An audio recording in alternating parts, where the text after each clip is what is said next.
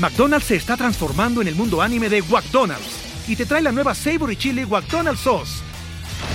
Los mejores sabores se unen en esta legendaria salsa para que tus 10-piece chicken wack papitas y Sprite se conviertan en un meal ultra poderoso. Desbloquea un manga con tu meal y disfruta de un corto de anime cada semana. Solo en McDonald's. baba ¡Go! En McDonald's participantes por tiempo limitado hasta agotar existencias.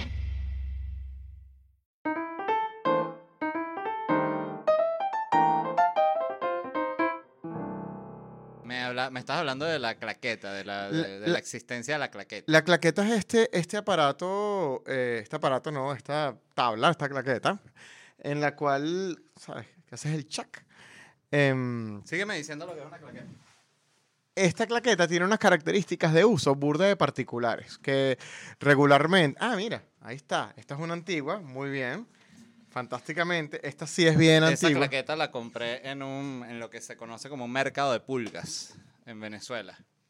Está brutal, ¿no? Y tiene ya como nueve años conmigo. Y la, la, la, persona que me la vendió no sabía ni lo que era. Y yo lo vi como una antigüedad.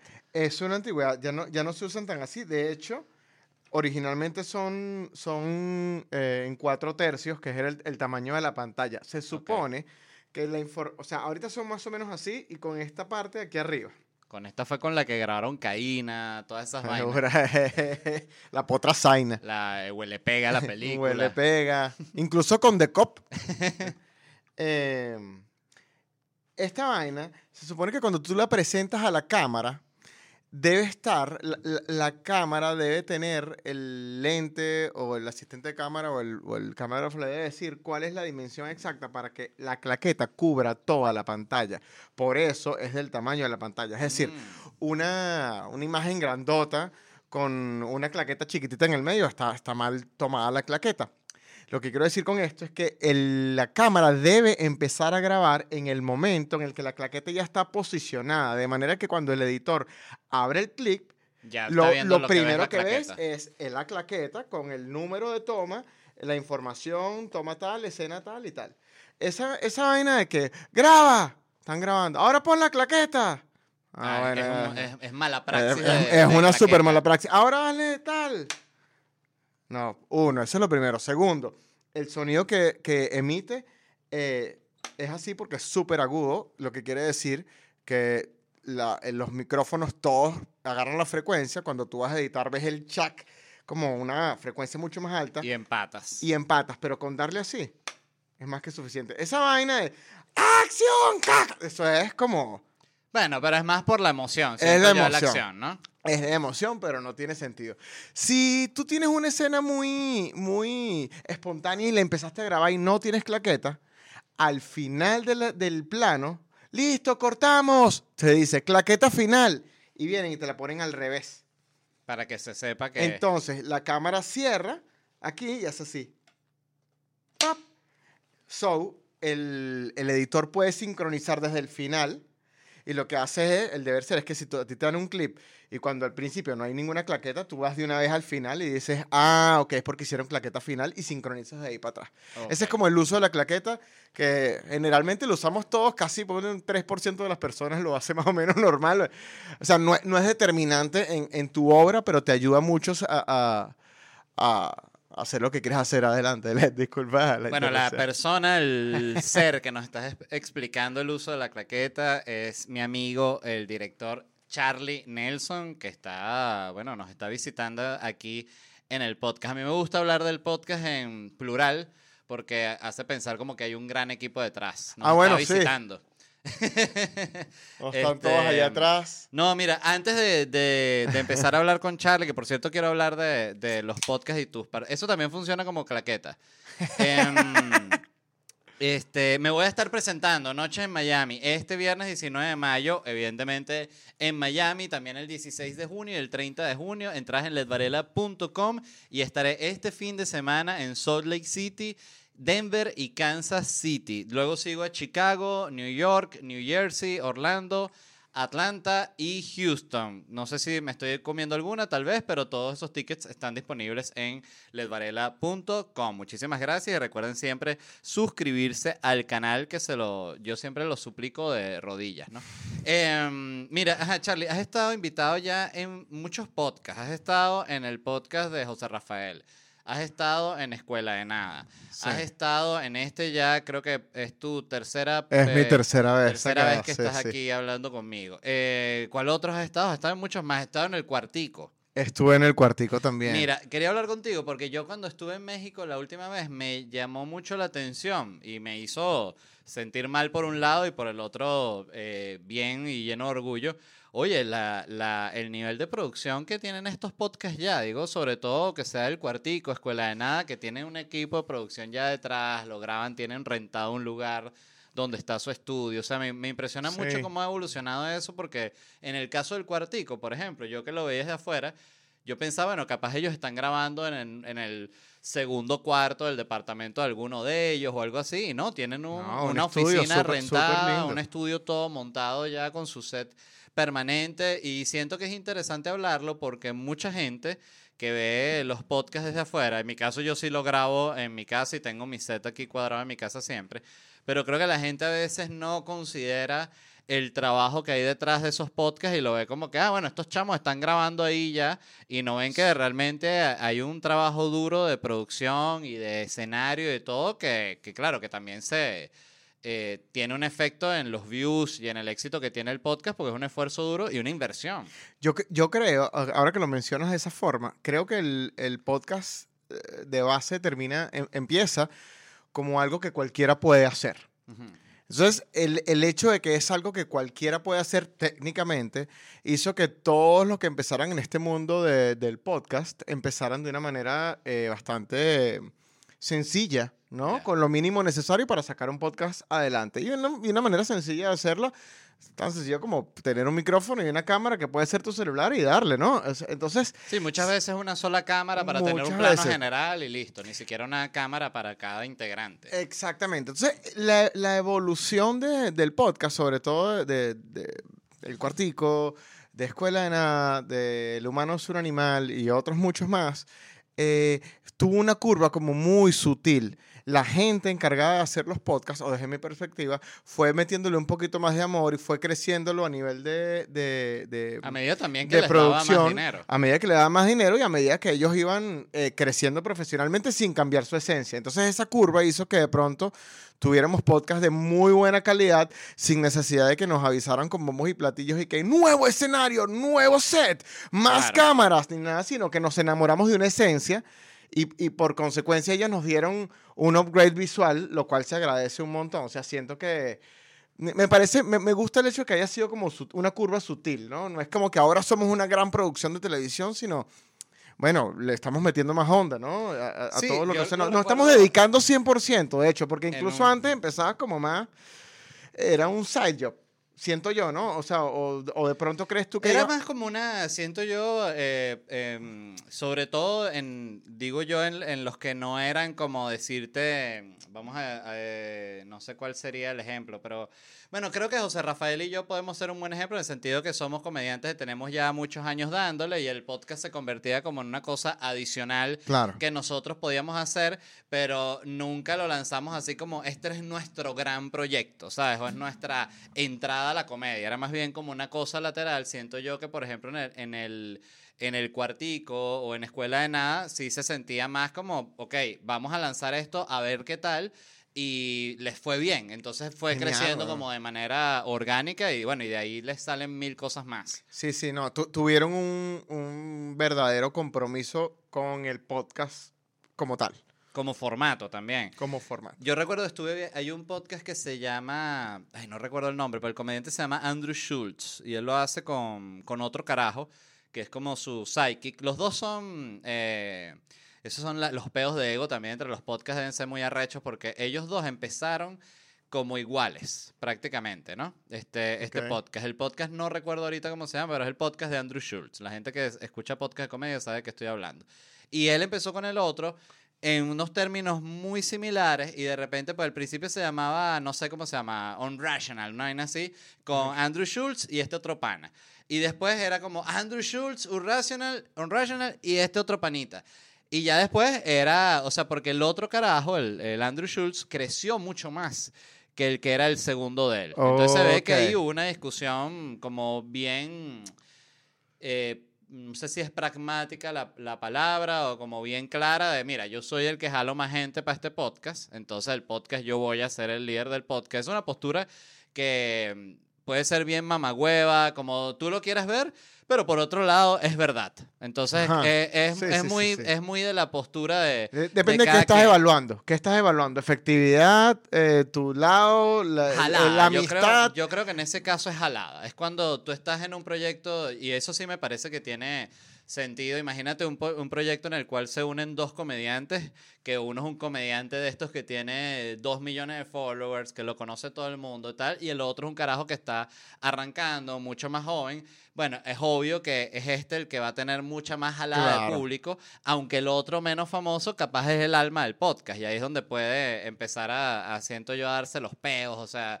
yo siento que el, el tema con los grupos, o sea, con todo lo que es grupos de comedia, es que tiene como su, tiene como su techo. O sea, en, en mi caso, yo que trabajaba con Briseño y con José Rafael, que tuvimos Mi País, Tu País y Los Hijos del Ocio, hubo un momento en el cual nosotros, cada quien quería seguir su proyecto. O sea, yo recuerdo que de hecho nosotros teníamos ese show y José y Briseño sacaron su- su- sus monólogos eh, ellos solos, ¿no?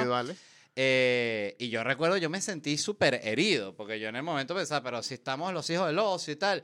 Y después, claro, entendí que es obvio que tú quieres tener tu show tú solo, no quieres estar jalando con los otros dos huevones. Entonces, eh, es normal que se dé. O sea, entonces. claro, claro, eh, claro. Pero bueno, son, son, son también momentos que yo creo que llega la discusión sobre todo cuando cada uno individualmente tiene una jalada lo suficientemente fuerte como para incluso lanzar un podcast ellos solos o un programa ellos solos, hacer un show ellos solos, y ahí es que empieza a ver el, el- el problema. A mí me estaban contando de este, yo no sabía que esta vaina Lagos Ajá. era el, el- el Luis de, me- de los mesoneros y otro pana. Yo no tenía ni idea, yo pensaba en Lagos, o sea, yo lo veía en Twitter, mencionaban Lagos, estás como una canción de Lagos, yo no sabía quiénes eran. Y de repente me explican, ¿no? Eh, mira, que Lagos es este carajo y tal. Eh, yo digo, ah, el de los mesoneros, qué bolas y tal. Pero me cuentan que al proyecto Lagos le está yendo mejor que al proyecto Mesoneros. Entonces yo digo, bueno, eso es, y aquí obvio, eh, totalmente especulativo de mi parte y no los conozco y no, no he hablado esto con ellos, pero es mucho más fácil que tenga cabida un proyecto en el que son dos a uno en el que son cuatro. Porque a la hora de la verdad, si tú estás vendiendo taquilla y con un proyecto que son dos, tú vendes, qué sé yo, tres mil tickets y con el que son claro. cuatro vendes mil, ahí eh, no hay que ser un genio en la matemática, ¿sabes? Para saber en- entre cuánto hay que dividir, cuánta plata va a quedar. Al final el esfuerzo va a ser el mismo porque igual vas a tener que viajar a dar el concierto. Entonces ya se convierte como más sentimental el seguir el otro proyecto, por así decirlo. No, totalmente. Pero fíjate que a mayor escala eh, sucede lo mismo con, con gente que son dúos de repente, pero, pero el, que el show tiene unas exigencias, unas implicaciones distintas. Te voy a poner un ejemplo. No, y no tengo idea ni de los precios, ni de nada, nada de esto, ¿no? Pero un show de Servando y Florentino, Ok. que técnicamente la gente va a ver a esas dos personas nada más, es un show de salsa. Y el show de salsa necesita, bueno, metales, coristas, baterista, un bajista. O sea, tú no puedes poner una pista. ¿Me entiendes? A pesar de que la gente quiere. Y entonces el show de esas dos personas es un show caro porque, bueno, porque si vas a girar por el mundo, tienes que pagarle comida, qué sé yo, 20 per- personas, a 30 personas que viajan O más. contigo, o más personas, o pasaje de avión, hotel, estadía. Entonces, desde ese lugar, em, claro, tú, no- tú no deberías tener que empezar un proyecto pensando en, en ese, en ese fin, ¿no? En, en decir, no, bueno, yo quería hacer una banda de salsa, pero eso después cuando yo me haga famoso, imagínate tú los shows, no me va a dar, mejor hago... Sí, nadie empieza Oh. Nadie pensando en piensa, eso. nadie empieza pensando De en eso, pero eh, al final sí tiene, eh, como que depende mucho. Y en el caso de, de los mesoneros eh, versus lagos, siento igual con, con la poca información que pueda llegar a tener, que más allá del tema de la cantidad de personas, Lagos maneja un público como mucho más pop. ¿no? O sea, tiene ot- otro tipo de alcance por el tipo de música que hace. Claro, pues Plus, como- son es menos. como reggaetón, balada, por ahí, ¿no? Ese Sí. tipo de... Y el otro es rock.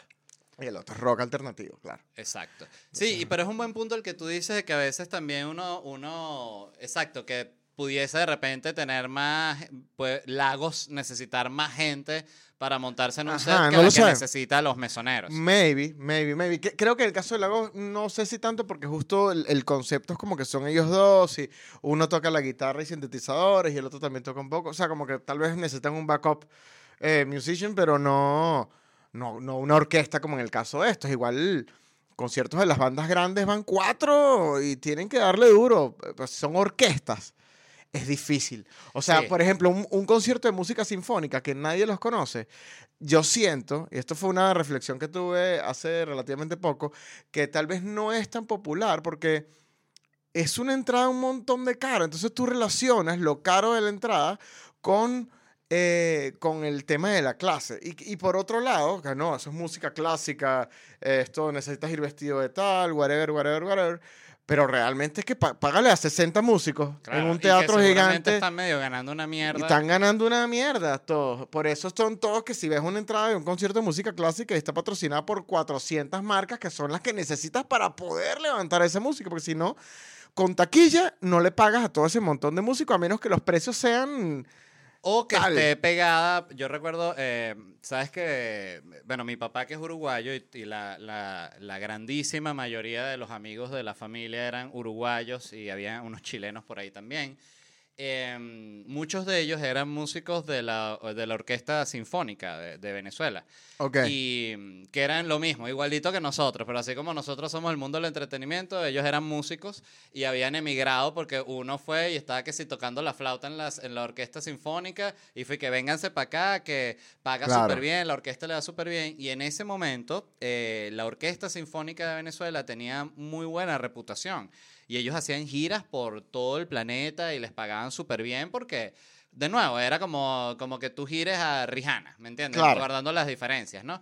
Eh, que por cierto, y menciono a Rihanna porque un, un productor que, que conocí trabajó en un concierto de, de Rihanna, bueno, varios conciertos grandes, y me explicó que, mm, fíjate lo que es en esos casos, o sea, cuando ya es una cosa así tan grande como Rihanna, ella ya no trabaja con nadie del país. Ella tiene un equipo que eran como 75 personas y ellos llegaban y ellos se apropiaban del estadio. O sea, no había nadie, o sea, si ellos iban a Chile, no había nadie de Chile trabajando ahí. Ellos eran los que montaban tarima, ellos montaban, ellos tenían el control Claro. de absolutamente todo y lo que tenían es gente que los asistía, obvio, con, con me imagino con catering, con mil vainas, pero que te lo comento porque alguien me preguntó hace poco en Instagram que por qué los shows en Venezuela eran tan caros. O sea, ¿por qué si yo veo un show en México o Colombia no es tan caro? Y yo le decía justamente porque es el tema de la producción, que es lo que la gente no ve que es el tema de que tú tienes que viajar a un gentío,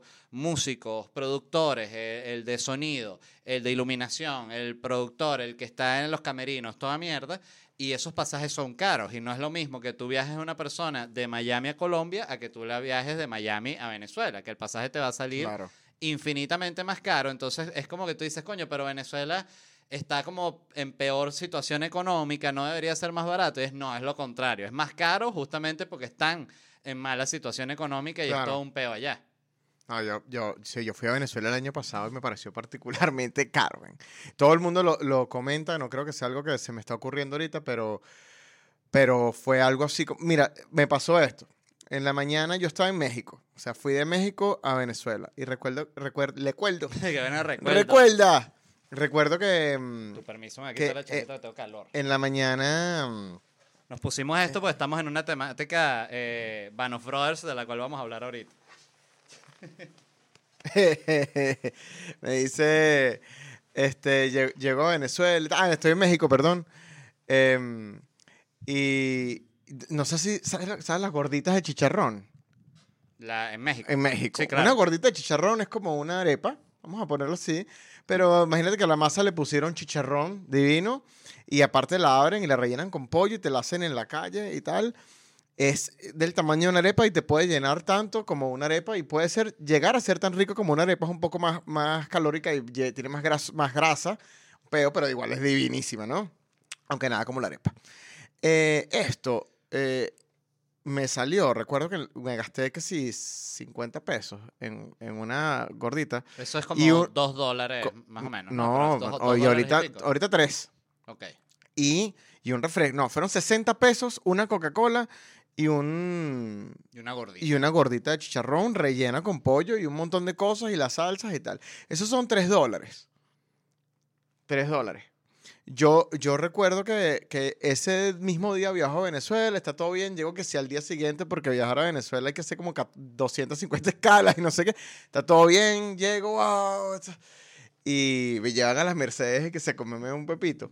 Y yo agarro veo un pepito, "Ah, ese pepito que está ahí, el máximo, con todo, no sé qué.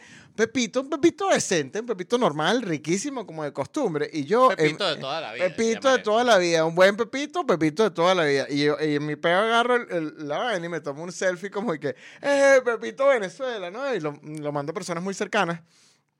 Y, y hacen, le hacen zoom así.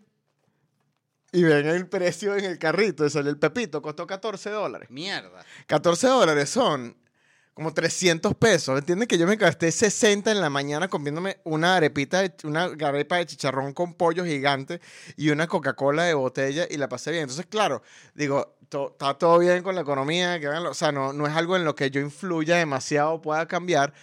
Pero por otro lado, no deja de ser sorprendente. Entonces, claro, si a- ahí volvemos al precio de una entrada. Pero pues si eso es lo que cuestan las cosas allá.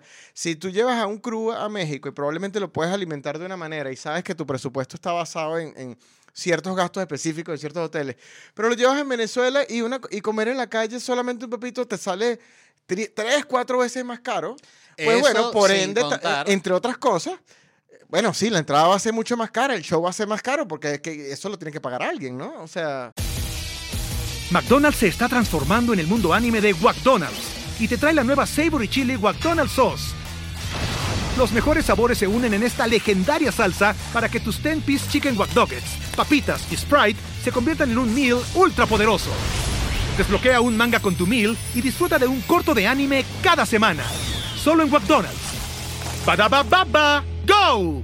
En McDonald's participantes por tiempo limitado hasta agotar existencias. Y no sabes, además, eh, en el tiempo en el que estés allá, suponte eh, tú llevas una banda a hacer una gira por Venezuela y van a tener que estar seis días en Venezuela. Tú no tienes forma de saber si justo en esos seis días hay una de esas locuras que hay allá de que, bueno, estamos devaluados. Bueno, ¿les parece que eso es devaluado? Para el doble. Entonces, todo aumenta de precio y tú ya estás ahí, tienes que pagar más. Por eso también hay una... Yo, yo la... ¿Sabes que todo el mundo tiene como su razón por la cual eh, los, los que se fueron, ¿no? Y obvio los Ajá, que están ajá. en Venezuela tienen mil razones más para estar arrechos, ¿no? Pero yo siento que todo el mundo tiene como su razón por la cual se va. O sea, hay, gente que se iba porque le echaron un secuestro, porque le, le pegaron un asalto muy feo, que se asustaron, le mataron a alguien. Hay gente que se fue porque, qué sé yo, se le jodió una vaina y nunca consiguió el repuesto y entró en una pesadilla eterna. A mí, personalmente, yo siempre detesté el tema de lo disociado que es todo allá con los precios. De, incluso lo recuerdo desde niño, que me molestaba. Que tú veías un Malibú de mierda, un carro todo podrido, viejo, fundido, que no vale una mierda, porque realmente no vale una mierda, y allá era como un Cadillac, o sea, era como una vaina de lujo y te la querían vender como, mira, esta vaina vale mucha plata. Y uno, no, eso no vale nada. Esa vaina la, la puedes tirar para la basura hoy mismo, ¿me entiendes? Sí, sí, sí. Este, De hecho, estábamos hablando de eso ayer con, con, con dos panas y ya estábamos hablando de qué bolas como acá en Estados Unidos es tan fácil comprarte un carro que esté medianamente bien que si a ti te dicen, mira, te regalo este, este Corolla 2000, es medio un peo, o sea, no es como una vaina que es un favor que te están haciendo, es como más, ¿y qué hago yo con esa vaina? ¿Y dónde lo voy a meter? Y si, ajá, y, y si se me jode, que me cuesta más que la grúa se lo lleve para el depósito de la basura, Claro. me cuesta más que lo que cuesta el carro, que fue cuando yo además entendí, porque yo nunca entendía las primeras veces que vine a Estados Unidos, porque de repente tú veías un carro así, un Civic vuelto mierda, parado en la autopista así como abandonado. Entonces, Ajá. y era como que mierda, y ese carro ahí, y lo veía burda, o sea, de repente un carro así parado en medio de la nada, como que lo habían dejado. Y me explicaron después que dicen, no, lo que pasa es que ese carro ya es un- una chatarra tan cabilla que a la gente se le daña y muchas veces si tú estás en medio de una autopista, como decir, para yendo para Orlando, la grúa te va a salir más caro que dejar ese carro de mierda ahí.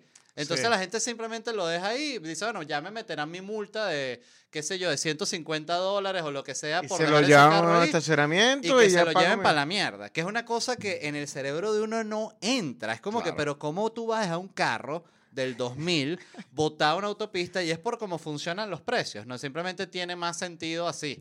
Entonces, Sí, bueno, el, lo, lo bueno que sé yo siento es que se, al dolarizarse la cosa ya, siento que se tiene que haber podido estabilizar. No, pero es que está la vaina. Eso es, muy- eso es muy loco. Tú, a- eh, algo que te cuesta 20 dólares hoy, de repente el día, el día de mañana te cuesta 23 dólares. Tú dices, pero ¿por qué ahora cuesta 23 dólares? No, que la devaluación está muy arrecha. Del dólar, pero tú estás evaluando El- dólar. ¿Cómo no que, que- que el dólar no se evalúa así? O, o 20 ya cuesta 26. Mientras tú estabas hablando, cuesta 26 dólares. O sea, no vale, pero ¿qué es eso? Coño, vaina tan rara. O sea, es curioso, no deja de ser curioso y, y me, a mí me gustan mucho los mesoneros y lagos también. Sí, los dos. Eh, yo de hecho no sabía de Lagos y cuando lo escuché me gustó bastante. Los mesoneros también siempre me han parecido para mí de las bandas más sólidas así Sí, de, no. de Sí, sí, sí. Venezuela. eh, no solo en su música, sino en toda su cuestión de videoclips, de redes sociales, como Raguayana. O sea, yo siento que Raguayana, parte sólida. de lo que yo siempre admiraba de Raguayana, es que no solo me vacilo la música, me, me, me parece que tiene una música que es buena vibra. Bueno, pues Raguayana es como, como playero, es casi como que ellos son un chipi chipi. Y, mm, pero me gusta es el esfuerzo que ellos siempre han hecho en mantener sus canales de YouTube, en mantener sus redes sociales, siempre sacando, recuerdo que sacaban estos como especie de videoblogs de sus giras y entonces mostraban todo lo que estaban haciendo. Entonces, coño, hay un esfuerzo sólidos, tan grande que tú dices, bueno, eso tiene su, su, Su recompensa. su recompensa, exactamente. Mira, háblame de, de tu chaqueta, Charlie, de Vanos Mi Brothers. chaqueta es una chaqueta de Vanos Brothers Official Merch. Esta me la regaló Nuno, Nuno Gómez, gran amigo de los dos, por cierto, Claro. hace como dos años, que sí, un diciembre. Y tuve que decirle a Leti que Led, puedes poner tu aire acondicionado a la menor temperatura posible para yo pueda usar mi chaqueta en Lo el show. puse, lo puse bajo como para tirar, pero no aguanté. Yo no aguanté el, el calor. Este, Sí, coño, y chaqueta de cuero es De arrecho, cuero, ¿no? marico, es arrechísima. Tengo, tengo, ese, eh, no, no siempre, no, no es un carajo, que entre otras cosas geniales, es muy fanático de, del oficial, eh, la mercancía oficial de, de las vainas que le gustan. O sea, uno tiene vaina, uno es burde fan de, de James Bond, tiene unas cosas de Bond como únicas, es un carajo que, que le encanta como mucho eso. Él es fan de muchas vainas. Es, es fan de Él es, fa- videojuegos. es un fanboy. Es un fanboy real. 100%, marico. Y su casa, en su casa tiene unas vainas de fan muy, muy, muy lindas y arrechísimas en general. Entonces, claro, la manera de, de Nuno de, de- de regalar muchas veces va desde ese lado fan de entender que el valor de ciertas vainas. Yo soy fan de muy pocas cosas. O sea, fan que tú digas, coño, ¿de qué eres fan tú? Mira, yo soy fan de pocas De la cosas. Segunda Guerra Mundial. En la Segunda Guerra Mundial mucho, me, me tripeó mucho como de estudiarla, pero del cine, eh, Vanos Brothers, Salvador Soldado, me gusta mucho el cine bélico, que hablábamos en estos días de la diferencia entre que te guste como director y que me gusta como espectador. Ujú. Yo soy un fan, soy un espectador, ¿sabes? Es el único lugar, mi lugar seguro donde yo puedo ir como un espectador a ser feliz y a, ver cine sin ninguna pretensión de quiero hacer una película de guerra, quiero hacer esto, ah, mira cuando yo la vaya a hacer, mi sueño, para nada, mi sueño no tiene nada que ver con hacer películas de guerra. Bueno, me, me quisiera- ah, tampoco como que- Qué bueno que te, te, te Por si a la arrepentiste flies. Ajá. Toca madera. Me toco madera. Eh, toca madera para que haya una película, aunque sea de cuál es la guerra más chiquita que hay. la más barata. La, la batalla de Carabobo. Mierda, eso es caro. Este, ajá, pero me estabas contando del, del regalo. Eh, ajá.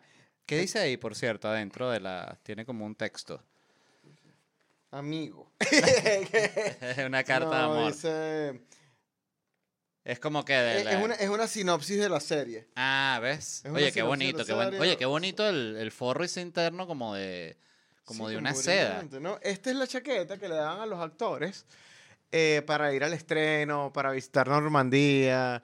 Para... Original. Sí, bueno, este, esto es de la época. Es que Nuno es un tipo que, es lo que te decía, se- eh, sabe cómo encontrar esa- esas cosas. Yo que soy el más fanático de esta serie, no, no tengo ni idea de cómo encontrar la mayoría de las cosas que uno de repente aparece con una brújula de Vanos Brothers y me la rega- mira lo que te Él te compré". regaló una, como un, un mapa de Winter. Claro, eh, él, él- ese fue su. Me, eh, Nuno me, me regaló eso en. Ojo, por, por otro lado, claro, él, él sabe estos gustos de este lugar.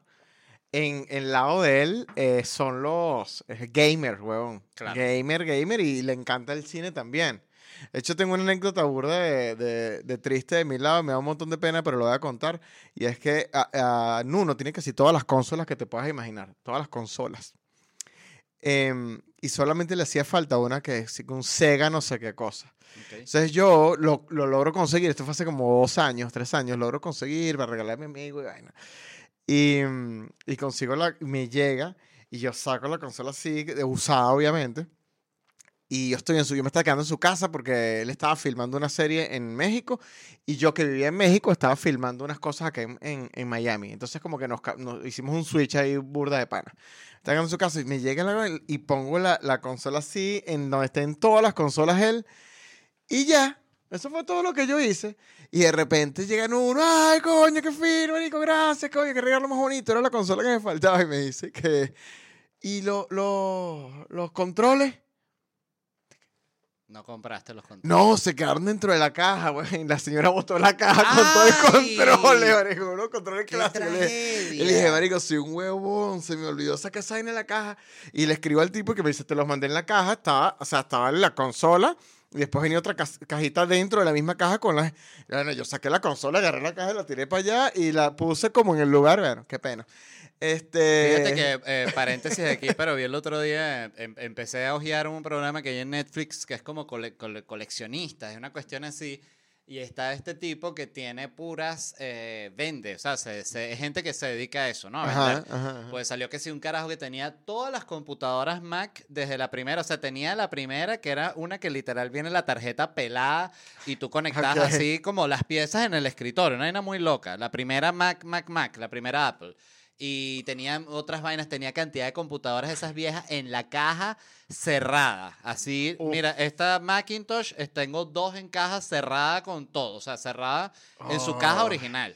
Y salió un tipo que tenía playeras de estas de fútbol y tenía la de Messi, esta famosísima cuando Messi le metió un gol, no sé si al Real Madrid o qué coño, que se quitó la, la franela y la puso así. No sé si recuerdas esa foto, que fue, una, fue muy famosa esa, esa Ok, escena, ok, que él ok, se quitó no. la camisa y la, puso- la, la mostró la- al público así como Messi, ¿sabes? Como que, Ok, es ok, lo que ok, yo soy, que. Messi además no suele hacer ese tipo de gestos, siento yo Ok. eh, como tan eh, egocéntrico, como lo quieras llamar, sí. mucha seguridad en sí mismo, X. Y, el tipo contaba que él parte de su esfuerzo es que él quería sacar mucha plata de esa franela porque él quería trabajar directamente con Messi y explican ahí que, claro, que lo- los, estos atletas se han dado cuenta que Zaina vale mucho dinero, entonces ellos mismos trabajan como con unos corredores de, de estos de subasta y vaina para que ellos mismos vender a través de ellos su propia su propio merch o su vaina oficial y quedarse ellos con la plata Claro, en lugar de... en vez de venderlo como unos locos o regalarlo por ahí Claro. Eh, ajá pero volviendo a, la, a la carta de, al, al- al mapa de Winters Ah, bueno, nada. Entonces, entre uno y otro, eh, en, en diciembre, el bicho me da un regalo, así como tu regalo de diciembre. Siempre nos damos regalos de Navidad, en entre panas. Y, se, mm, y me regaló el mapa. El protagonista de Band of Brothers se llama mm, Richard Winters. Es el, el protagonista de la serie.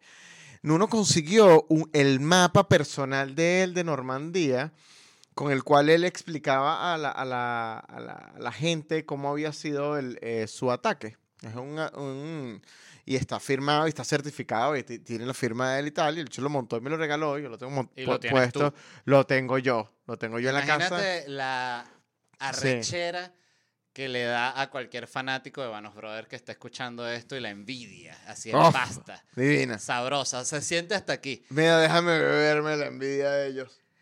Eh, porque, ah, porque toda la cuestión es que Charlie me estaba contando que van a sacar una tercera parte. Porque envidia. Brothers está Band of Brothers, luego sacaron The Pacific, que es la, la serie que cubre toda la guerra con los japoneses y toda la vaina en el Pacífico. Ajá, ajá, ajá. Y ahorita van a sacar una, me dijiste, del aire, como Se de llama los Ma- pilotos. Master of Airs. Ok. Of Air, perdón, sin, el, sin los aires. Eh, mar- ma- martes de Buenos Aires y vainas, que no. Pero eh, es sobre los que estaban en Europa o Sí, no sabes. sí, di- di- digamos que no. eh, son series que viven en el mismo mundo, en el mismo universo, que es la Segunda Guerra Mundial. La primera serie. Que es un que universo real, ¿no? Es un el universo real, exacto. no, es histórico y tratan de ser bastante pegados al, a la historia con, bueno, con la- los clásicos eh, ajustes con propósitos dramáticos, ¿no? Que suelen hacer. Sí, que sí, que el Este- soldado se enamora de una jeva que de repente no saben nada de Claro, eso. no, y so- sobre todo, eso, ese tipo, son interesantes esos cambios a nivel de guion, porque muchos siguen, siguen siendo reales, pero de repente los mueven del lugar para que tenga un efecto eh, dramático. De repente, este tipo que se llama Juancito o John, em, resulta que en la guerra peleó contra los alemanes, se enamoró con, eh, con una, de una chica en, en Alemania y se le murió su amigo. Entonces dices, bueno, pero si se le muere su amigo y después se enamora de la chica en Alemania, vamos a cambiar la historia en ese sentido, pero bueno, todo pasó. Sí. O Eh, ma- ponen que la chica inicialmente está enamorada del amigo y después el amigo muere Eh, y él es- como ese- que entra a consolarle y se enamoran. Pero- es como, eh, es el venenito que El yo siento que hay que venenito. meterle y es donde está el trabajo también de la gente que escribe. Claro, bueno, para justificar. Este, y mm, entonces hacen la primera, la primera, Vanos Brothers está situada desde, empieza como en el 42 con un grupo de soldados entrenando que empiezan en la Segunda Guerra Mundial a partir de 1944-45 en el frente europeo. Diez años más tarde, Spielberg y Hanks dicen, bueno, vamos a volver a sacar otra miniserie. Eh, y sacan The Pacific, que dentro del mismo universo de la Segunda Guerra Mundial, dentro del mismo contexto, mejor dicho, hacen el lado del Pacífico que empieza en, en el 42, tres años antes de Vanos Brothers en, en- en términos de timeline, Ok. pero en el otro lado del mundo. Yo nunca he visto The Pacific. The Pacific tiene unos picos dramáticos mucho más fuertes, pero siento que eh, Vanos Brothers es, es bastante perfecta. O sea, cuando digo perfecta es como Top Gun es una película perfecta. Yo o sea, digo, te guste o no, sea buena, no te dramático, lo que sea, como que está redondito, o sea, son cosas muy efectivas y muy bien hechas. Algo que recuerdo mucho de, de Vanos Brothers, sé que, bueno, primero Vanos Brothers es una serie, eh, en términos modernos, vieja, ¿no? Debe ser como del 98, por ahí, ¿no? No, es 2002. Y es- Y, es, la, 2002. y es la primera, la primera miniserie de alto presupuesto que se hizo. O sea, siento, para mí es una serie importante incluso en cuanto a, eh, a, a la apertura que dio a- a- a entender que era posible hacer series de alto presupuesto, eh, pero que no fueran películas. Claro. ¿no? Y miniseries. Eso no existía antes. ¿Cómo te vas a gastar tanto real en una, en una vaina para televisión? Claro, era, ah, eh, eh, ajá. te- televisión tenía como un- un- una calidad o, o un estándar de producción mucho más bajo Mucho que el que más. tenía el cine y se notaba. Eh, yo recuerdo con Vanos Brothers que yo la empecé a ver, yo vivía en la casa de mis papás todavía. Y la empiezo a ver y ponte que cuando iba como el segundo o tercer episodio puede ser que pa, pa, pa, pum pum pum entonces entró mi mamá al cuarto y me dice ¿qué coño estás viendo? que hay esa plomamentación. Y yo le digo, mamá, esta es la serie más arrecha que yo he visto en mi vida. Ni siquiera la había terminado de ver, pero ya estaba obsesionado con la serie. Y la empecé a ver con ella desde el primero, ¿no? Eh, y mi mamá es una persona que no le gusta nada el tema bélico, de ninguna ok, forma. ok, ok. Y al final del último episodio estábamos los dos llorando cuando están todos que sí jugando el béisbol y como que sale la qué, qué fue la vida de cada uno y de qué, fue la vida de los soldados y cuando habla, es que se me ponen los pelos de punta mientras hablo de la vaina. Porque eh, algo que tiene para mí Vanos Brothers, que es lo que lo hace muy, muy especial, es que, claro, la serie está presentada, obvio, es una grabación, todo el pedo cinematográfico, las escenas, pero las declaraciones son de los soldados que estuvieron ahí, que estaban vivos, por suerte eran ya muy viejos, pero está Winters, están todos, y lo arrecho de la serie es que todos ellos hablan durante la serie y tú no sabes no cuál sabes es cuál. quién es quién. Y al final es que ponen, este es Winters, este es tal, este es Que tal. son y los que sobrevivieron, alma, claro. O sea, se te, te derrumbas porque es, ves lo, lo real que es la vaina y el vínculo que, que hacen ellos como... Hay un documental, yo no sé si te lo he recomendado, un documental, sí, un documental, que se llama La historia de, de Gatti y Ward. Es un No. documental de boxeo. Eh, No, es de esto, eh, HBO tiene como esta serie de documentales deportivos que se llama como que eh, The Greatest Nights, algo así, como grandes peleas, ¿no? Ok. Y tiene este documental de estos dos carajos que son Arturo Gatti y Mick Ward, que es el Mick Ward es el personaje que hace Mark Wahlberg en la película de Fighter, que ganó el Oscar, eh, no sé si no, no, no, él la o- película es bestial, que, hace- que sale Christian Bale Sale también, Christian Bale. Ese es- peliculón, bueno, dos- el- 2011 por ahí. El documental es arrechísimo, yo ya lo he visto, he perdido la, la cuenta, de- hay veces que lo he visto dos veces en un mismo día, tanto que me gusta, lo veo lo empiezo a ver de nuevo así, me saca culo. Porque lo interesante que tiene ese documental es que es como una historia de película.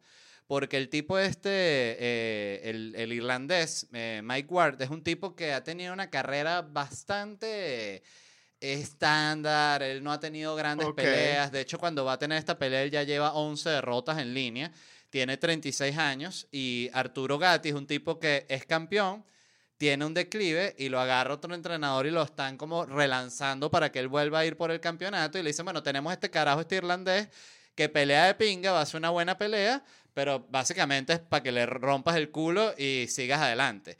Y este, Ok. eh, el irlandés, él se da cuenta que esta es la oportunidad de su vida, que por primera vez va a tener una pelea grande de verdad y entrena rechísimo con el hermano que es un craquero y es un loco. Ah, y no, él es gana un- esa no, pelea. Lo que no sabía era que era basado en una historia real. Sí, es basado en Ah, una no historia. y, la y el- y la historia real me parece mucho mejor que la película. Porque Wow. él gana esa primera pelea contra Arturo Gatti. Porque el, el tipo es muy fuerte en el sentido de que aguanta coñazo. Ni si- él no es el mejor boxeador. Por eso te digo que es como una película. Él no es un- ninguna estrella. Ok. Simplemente ve este momento que dice: es mi momento. Y gana la pelea. El otro carajo le dice: quiero la revancha. Tienen la segunda pelea. Ok. En la segunda pelea, eh, Gatti le da un golpe a él aquí, un gancho que le, le desprende el tímpano a, a Ward. Y él cae así y él está el resto de la pelea mareado porque no tiene balance. Al, al- al tener el tímpano desprendido, tú pierdes tu equilibrio por completo. Claro. Entonces le gana Gatti. Y en la tercera pelea, eh, eh, Gatti le está dando una coñaza y en una le lanza también un, un upper y este se voltea así y le pega en el hueso de la cadera y se fractura la mano Gatti. Entonces eh, Gatti está el resto de la pelea con un solo puño, como una película. O sea, parece escrito Oh, qué una- bueno, qué bueno. y ellos terminan siendo mejores amigos. De hecho, hay una parte que es el cuando termina la tercera pelea, eh, cuando termina el décimo round, ellos dos se abrazan, ¿sabes? Porque son, son amigos ya. O sea, ellos, eh, la- el Qué documental duro, ¿no? trata sobre la amistad que se hace desde la competencia y desde el tipo que tú reconoces como el único que es tú, de verdad, tu, tu, tu contrincante de verdad, que tú lo respetas porque está a tu nivel, que tiene es la misma súper lindo ética. eso, ¿viste? No, es espectacular. es súper sea, lindo, eh, eh, sí, re- re- reconocer al, al- a tu par eh, en ese sentido me parece A mí me parece que es fundamental. Yo- Fundamental, exacto. Yo siempre he sentido que cuando además tú tienes la oportunidad de trabajar con gente que es buena, eh, esa gente te, te inspira a buscar más, ¿sabes? A, a querer ser mejor. Si tú trabajas con un director bueno, en mi caso, con comediantes buenos, oye, dices, mira qué bola es el chiste que hizo este carajo. O sea, quiero hacer una vaina mejor que esa, ¿sabes? Es impresionante. entiende perfectamente. No, y bueno, y en, en el caso de, de, de Vanos Brothers hay, hay algún tipo de similitud al respecto porque son gente que está como medio compitiendo por lo mismo. La- eh, eh, hay- hay- había, una, había algo intrínseco en el hecho de que todos querían ser héroes, Claro. ¿no? Todos eran una- un montón de niños, básicamente, y los tiempos eran muy distintos y, y ojalá un evento de esa magnitud ni lejanamente pase nunca más. Pero la serie, desde el punto de vista dramático y cinematográfico, es una serie súper, súper importante. Cada capítulo está contado desde la perspectiva de un soldado distinto, que a todas estas no sabes si sobrevivió o no, porque a pesar de que cada, lo que decíamos ahorita, cada, a- cada capítulo empieza con los testimonios de unos de ellos, tú no sabes quién es quién, nunca te dicen quién es quién, porque eh, te hablan desde la experiencia de un lugar general, no desde un lugar específico, tipo yo hice esto, yo hice lo otro.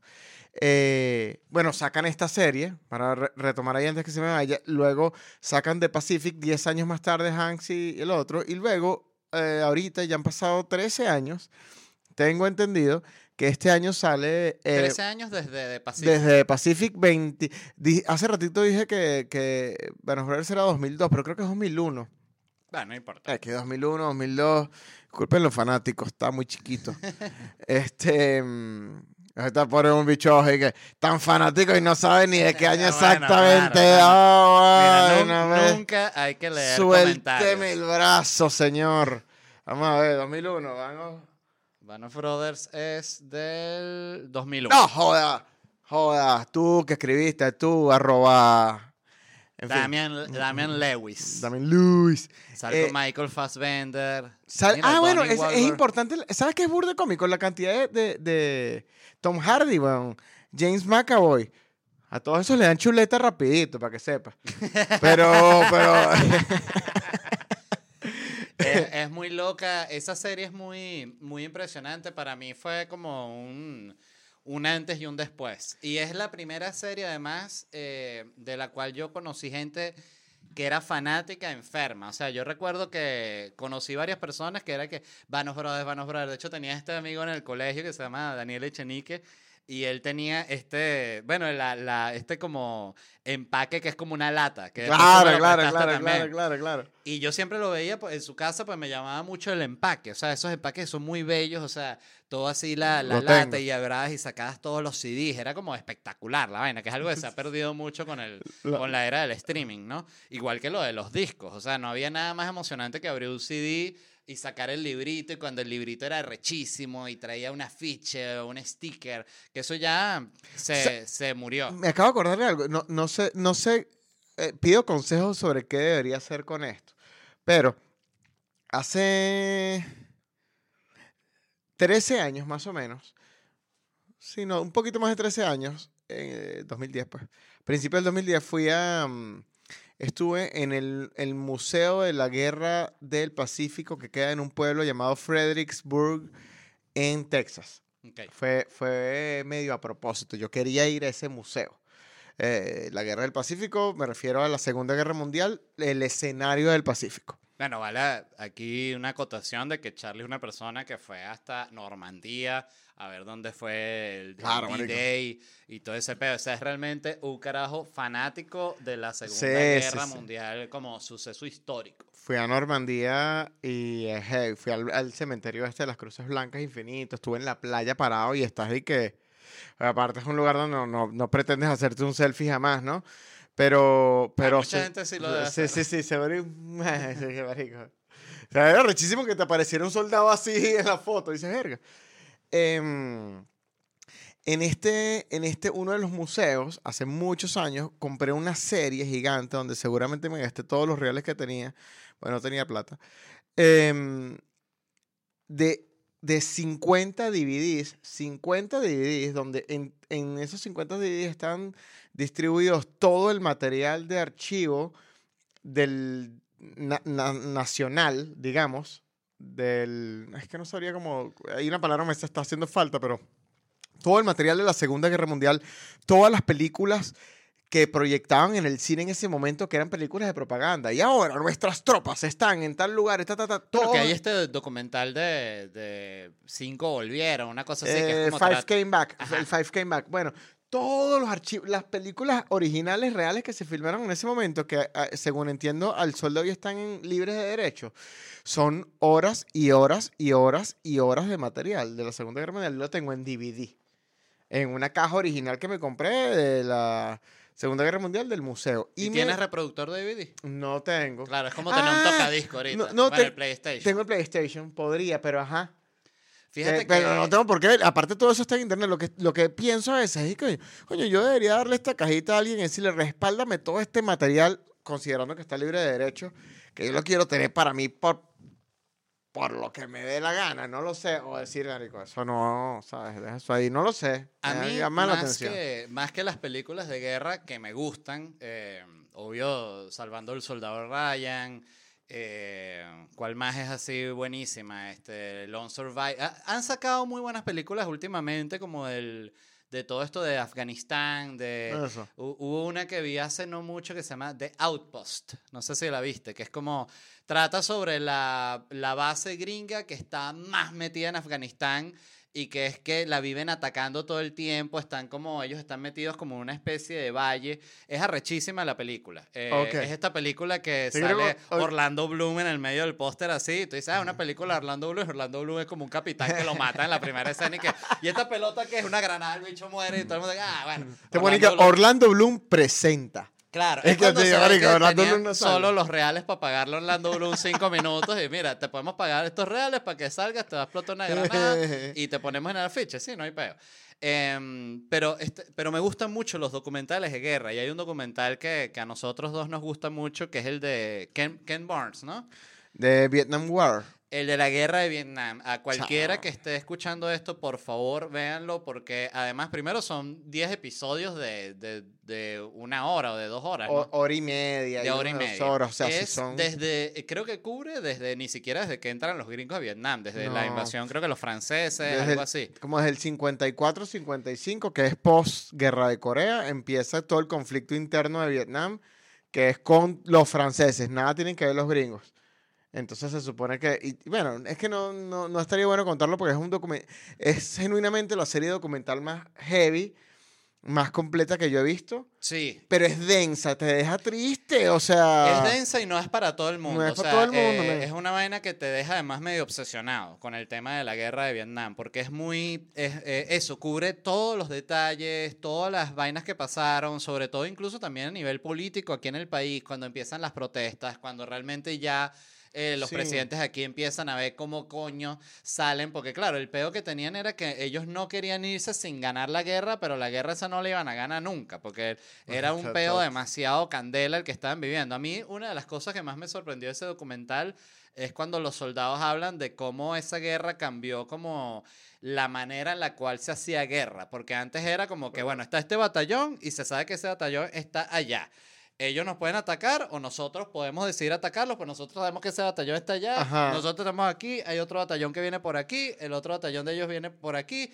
Estaba como muy claro, había como las reglas, era como un poquito la evolución de esa guerra que uno ve en las películas tipo El Patriota, que simplemente llegaban y se paraban de frente y plomo y después avanzan con la Ok, vaina. sí. En Vietnam, los carajos estaban metidos en la selva y ahí es cuando surge este término que es contacto, que era que los carajos Make no contact. había, no había como tú, tú simplemente el, el- el pelotón, el escuadrón eh, gringo se metía a la selva a ver si se encontraba con estos carajos. Entonces era muy cagante, porque no era así como, ok, sí, como era en la. Segunda Guerra Mundial, tipo, ok, vamos a atacar. Y esto es lo que va a suceder. Aquí era ir así, de repente salía, podía salir un mes entero y no pasaba nada. Y muchas veces estaban los carajos ahí, ellos no atacaban, pero claro, el, el tema era, y siento yo, donde se encontró el mayor problema de Estados Unidos ahí, era que ellos no, no lograron entender el compromiso que tenían los vietnamitas con su guerra y... se eh, subestimó, se subestimó un montón. se ¿no?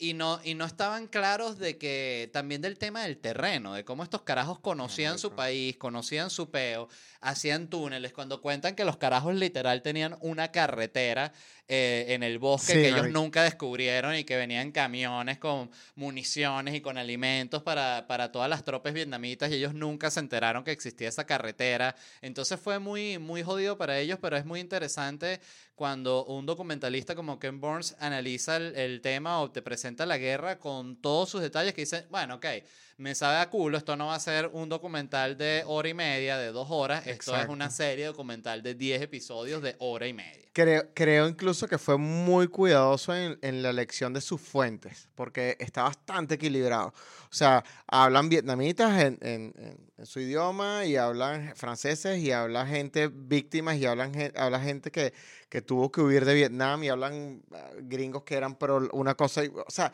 eh, está muy, muy equilibrado lo que te hace sentir que no estás viendo un documental del heroísmo yankee en lo absoluto sino, sino de la realidad de lo que pasó, o al menos eso es lo que te transmite. Genu- es genuinamente crudo y es, y es bastante especial. Y algo que te quería comentar de ese rato, porque recordé lo, lo, lo que te comenté de la batalla de Carabobo, es que eh, sin restarle ningún tipo de, de mérito a, nuestra gente y a lo que hicieron en determinado momento, hay un tema relacionado con los números, con, la- con las cantidades, que a mí siempre me ha vuelto loco.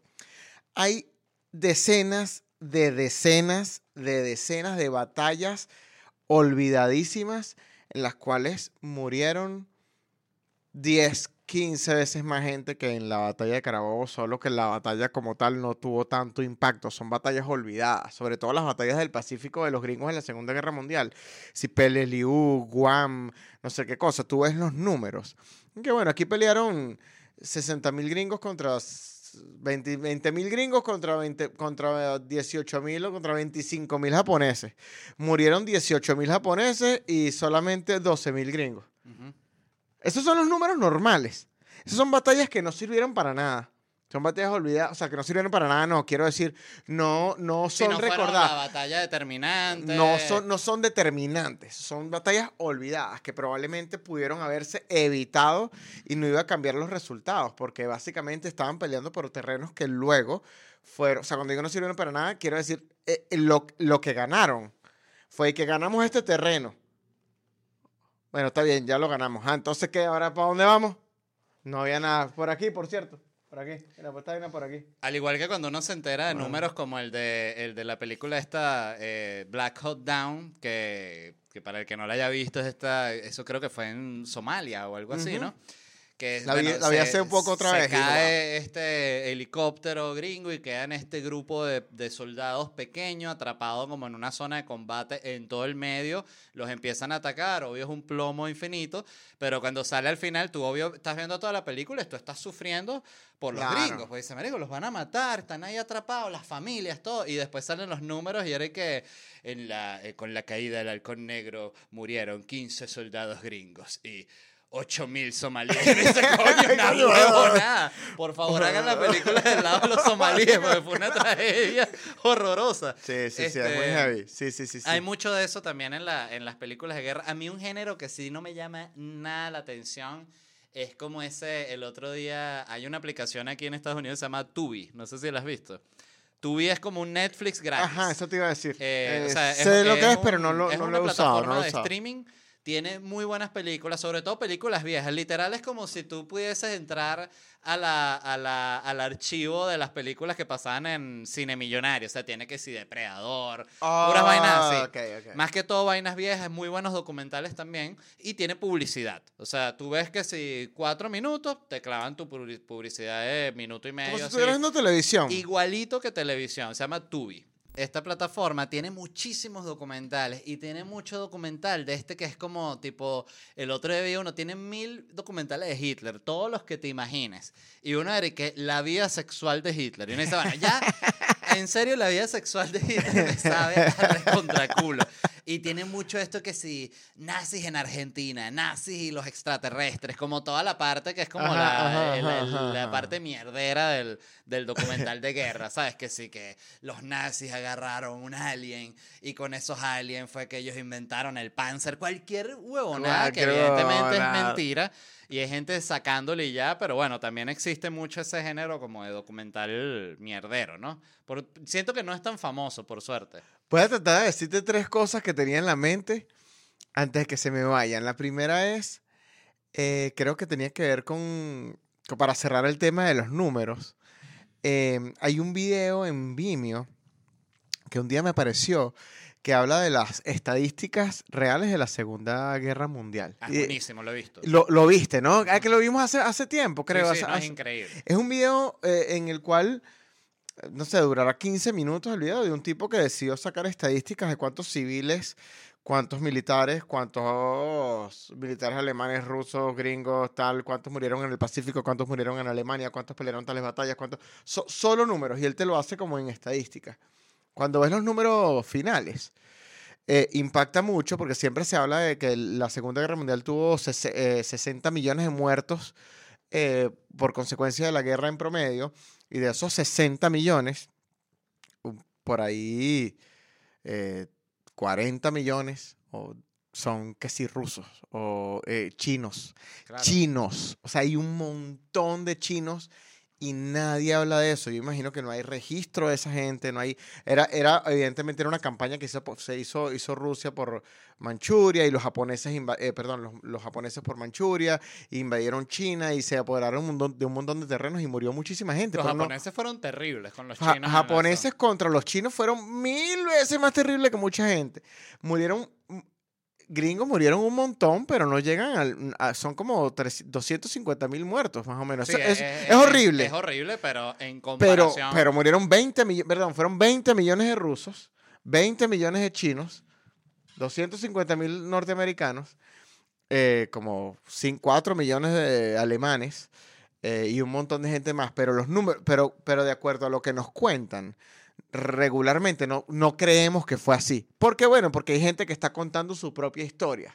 Y habla del poder del y- cine también. y habla Fíjate mucho del yo- poder del yo- cine, yo exactamente. me, una vaina de la que yo siento mucha admiración de los, de los judíos como, como grupo es que ellos han hecho mucho, mucho cine para mostrar lo que ha sido su sufrimiento. Entonces todos sabemos lo que ellos han pasado gracias al cine. En cambio, hay tragedias grandísimas también que no sabes un coño porque no hay ni una película. El otro día me vi una película que se llama Las Nadadoras. Y es de estas chamas que eh, Ah, eh, cruzan en balsa. Ajá, la, la marcha de los sirios, que es una de las migraciones más grandes. Esa es la más grande y después está la de los venezolanos.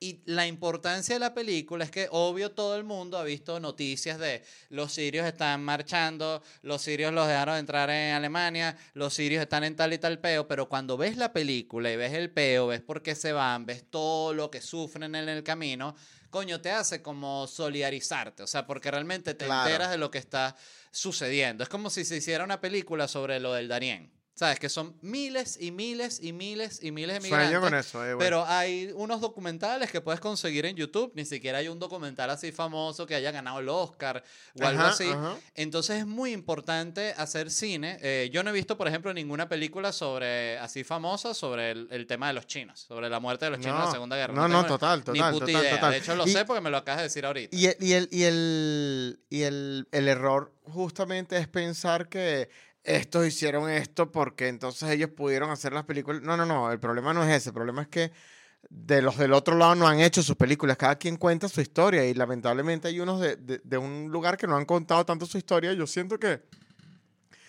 hay, hay, una, hay pocas películas rusas sobre la Segunda Guerra Mundial heavy, hay una que se llama Stalingrado que me parece bestial y es en ruso y está, y está que sí.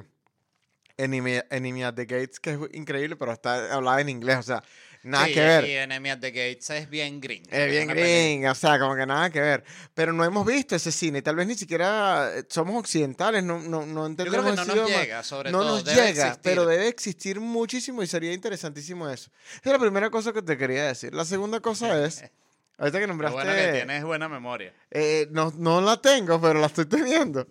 Eh, ahora que nombraste eh, Lone Survivor y, Black Hawk Down y algunas otras películas con temática árabe de, guerra moderna, cuando una vez visité Marruecos, hice como con unos amigos de, de- la escuela, estábamos estudiando cine, nos fuimos como una camarita, eh, nos prestaron un carro literal allá, una amiga que, que- que era de Marruecos, y recorrimos, el, le dimos una vuelta a Marruecos entero. Llegamos a un pueblo que se llama Ouarzazate, dicho más rápido, Ouarzazate. Ouarzazate es un Suena como una comida divina. Ouarzazate suena como, no, un, guar- dos un una- así y un- y con... un tobo de birra. Ouarzazate tiene, eh, es un pueblo de Marruecos que queda cruzando como una especie de cordillera, pero medio desierto, que, que vive del cine. No te imaginarás, pero ¿cómo vive ese pueblito del cine? El pueblo decidió construir una serie de, de estudios grandes, estudios de Hollywood, o sea, gigantes, para ofrecer servicios de filmación de todo tipo de películas que tengan que ver con algún tipo de tema árabe, de guerra árabe de Ga- Afganistán, Irak, porque ellos son Marruecos y por más que sea es árabe, o sea, hay cultura, hay extras, hay cosas, y eh, temáticas bíblicas y de gladiadores históricas. Entonces todos los estudios son como ciudades fantasmas que están hechas solo para iluminarlas y ponerlas, para que la gente vaya a filmar películas. Gladiador le hicieron allá, Ben Hur le hicieron allá, Game Todo of Thrones. árabe, africano. Todo el pedo lo hicieron allá. Las películas de Riddle Scott, que sí, de, de Red de Mentiras, eh, todas las películas de Irak, de Afganistán, de Irán, de todo el pedo árabe, las hacen en un pueblo pequeño de Marruecos que se llama Ouarzazate. Ese es el, el, el, eh, el tópico acá. Y incluso algunas épicas como Gladiador, Ben Hur, etcétera, también las hacen allá. Y la tercera vaina ahí se, se me olvidó. Dijiste la vaina de la buena memoria y me echaste una jodida que te dio. No, pero em, también siento que yo es la importancia de, de invertir, de ver una oportunidad de negocio, de decir, mira, se graban todas estas películas, nosotros No. estamos aquí en el peo, lo que tenemos que Estamos poner que- los estudios y ya, y se Ponen las estudios, la mano de obra es un pelo más barata, son una oferta muy jugosa para la gente que firma como, como Marru- la ubicación geográfica de Marruecos, que está tan cerca de España, está al lado de Europa. Eh, un vuelo desde Londres a Marruecos, no sé, serán dos horas y media. Es como lo que Eh, pasa eh, con eh, el. Teide en, en Tenerife. Tener el que, volcán. Que, que está toda esta zona que es como parece Marte. Es impresionante. Es así rojiza, roca, desierto, montaña. Y ahí han grabado todas las películas de Marte. Todas las películas que hay un bicho en un traje Ah. así, se resbala y lo, lo chupa una arena. es el Teide. Todos ahí, sí, porque, porque no tienen que, que hacer nada a nivel de, de- de escenografía, ya simplemente la vaina es Marte. Incluso han hecho ahí eh, pruebas de, de estos camioncitos que mandan para la Luna y mierda, Eh, y eh, para Ro- Marte. Robert, Robert. Unos rovers, Un ahí, rover, ahí los ponen ahí en el. Teide que, a que se echen su, su primera exploración. Ya, ya me acordé de la última. La última cosa es, eh, terminando el, el tema Vanos Brothers y, lo que están haciendo recientemente, que es la que viene ahorita, técnicamente en el 2023, es una serie que vuelve al escenario de Europa. Esta vez es del aire, son pilotos de, de la aviación. El primero, digamos que fuera el ejército en Europa. El segundo es los Marines en Asia, conquistando islas. Y esta tercera serie, espero que mi querido Spielberg y Tom Hanks no se mueran y puedan ser incluso una cuarta, em, está hecha de unos pilotos de la aviación eh, norteamericana, según entiendo, eh, que cruzan líneas enemigas y tal, pero es una miniserie sobre ellos y la dirige, eso creo que es muy importante, este tipo llamado Kari Yoji Fukunaga. Fukunaga, para quienes no lo sepan, dirigió eh, Beast of No Nation, su primera película fue Sin Nombre, que es una película increíble de- con temática de migración. Pero su highlight, eh, sus dos highlights importantes es True Detective, la primera temporada. ¿Él la dirigió toda él? La dirigió toda, la creó y la dirigió.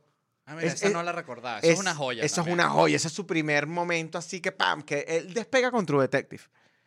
Y la, la más, digamos, la- el- el- el blockbuster más heavy de todos es em, No Time to Die, que es la última película de James Bond.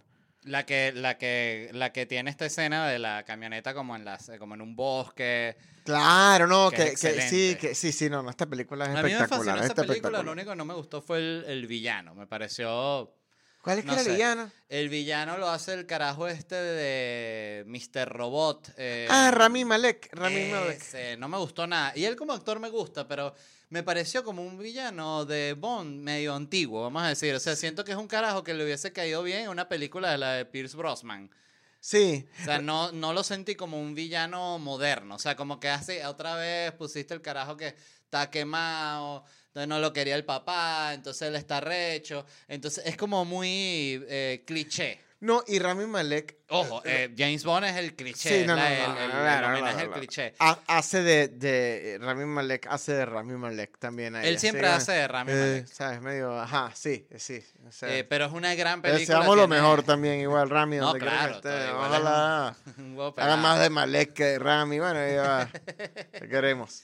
Y mm, no, pero es un gran director y, y True Detective es una joya. Yo no he visto las, la, yo intenté ver el- la segunda temporada de True Detective y creo que no, no terminé ni siquiera el segundo episodio. No me gustó, pero nada. Siento que estaba muy, no entendí ni para dónde iba. Era como un millón de personajes. No entendía quién coño es directi- detective, quién es malandro. No- no- era como me perdí. Estoy eh, Em, pero eh, True Detective, la primera temporada, es una exquisitez, además una a nivel como el tema cronológico de la serie, como se mueve durante toda esa temporada, todos esos años que pasan eh, estos dos detectives resolviendo el problema, lo distintos que son los personajes. Marico, me la prestaste tú en un DVD y me dijiste, tú tienes que ver esto, Charlie. Me prestaste, tú me prestaste dos series. Me dijiste, mira esto y mira esto. Y me pasaste Breaking Bad Nah, imagínate. Y me pasaste True Detective en DVD. Me las pasó así. Eh, le hace, bueno, en el momento en el que salió, un poquito después. Me dijo, tú, oh, mira, X, para todo lo que estás haciendo, tú tienes que ver estas dos series. Claro, cuando se Me las me las pediste tú. quemadito en la, en la guairita. Sí, en la Guairitix. Bueno, gracias por venir, amigo. Gracias Me encantó hablar siempre. contigo como siempre. Igual nosotros ahorita vamos a ir a comer y seguiremos jodiendo y, Oh, y tomando. Eh, pero bueno, se les quiere mucho. Gracias a todos los que estuvieron escuchando. Les recuerdo rápidamente, me voy a estar presentando en Miami este viernes 19 de mayo. Ponte la chaqueta para terminarlo Ah, con, lo- coño. con la chaqueta. El viernes 19 de mayo me voy a estar presentando aquí en Miami con Noches en Miami, también el 16 de junio y el 30 de junio. Y eh, Locura Stand Up Comedy, me presento este fin de semana. Ay, coño, me volvió un culo. ya. La gente nunca me ve parado aquí en el podcast. Este, mm, ajá. Me presento eh, con Locura Stand Up Comedy este fin de semana en Salt Lake City, Denver, Kansas City y luego sigo a Chicago, New York, New Jersey, eh, Orlando, Atlanta y Houston. Todos esos tickets los consiguen en ledvarela.com. Se les quiere muchísimo y nos vemos la semana que viene. Bye.